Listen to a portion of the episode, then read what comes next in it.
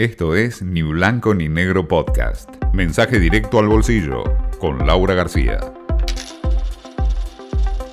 Arranca una semana en la que todos están mirando de reojo al dólar, ¿no? Que viene de un veranito. ¿Por qué? Bueno, porque con las nuevas restricciones de la pandemia, muchos especulan que esto va a derivar en un mayor gasto público, que por ende va a tener que ser financiado por el Banco Central con sus reservas, que va a tener que básicamente salir a vender dólares, una vieja historia eh, ya conocida. El temor por la presión que pueda haber sobre la divisa quedó bien reflejada en las palabras del titular del Banco Central, que no por nada, justo eh, el domingo, antes de que empiece la semana, salió a decir que de ninguna manera, así de taxativo fue, de ninguna manera iba a haber una corrida.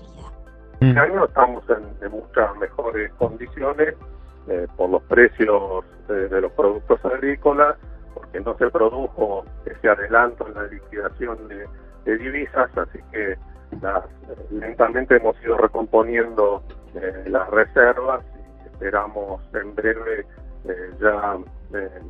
ya poder reponer todas las divisas que perdimos el año pasado y estar con un nivel de, reservas eh, igual a cuando comenzó el, el momento de la pérdida.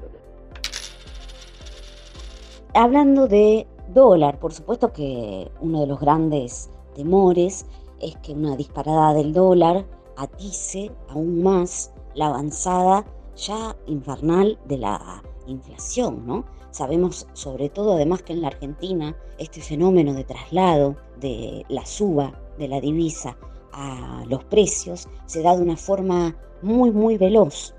Bueno, el jueves el INDEC va a dar a conocer el dato oficial de inflación minorista, el IPC correspondiente a marzo, y se espera que esté en torno a 4%.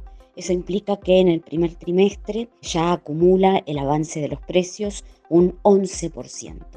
Es, para decirlo sin vueltas, la inflación más alta de la región, porque ¿para qué contar Venezuela, no?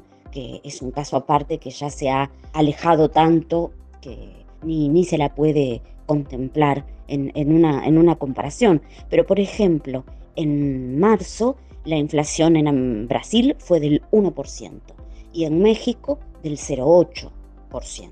Así que bueno, esto va a ser el jueves em, inflación oficial y mientras tanto, hablando de la inflación y del dólar, muy preocupados en el campo, que no se dejaron estar y salieron rápidamente luego de las declaraciones eh, muy ligeras del, del, gobierno que insinuó que podría haber eh, medidas que vayan desde retenciones más altas hasta el cierre de la exportación de carne.